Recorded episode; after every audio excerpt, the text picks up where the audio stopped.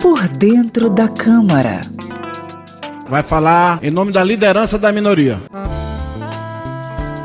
Líder da minoria é o deputado ou deputada responsável por representar o maior partido ou bloco contrário ao governo. Como os demais líderes, o líder da minoria participa das negociações sobre os projetos a serem votados na Câmara.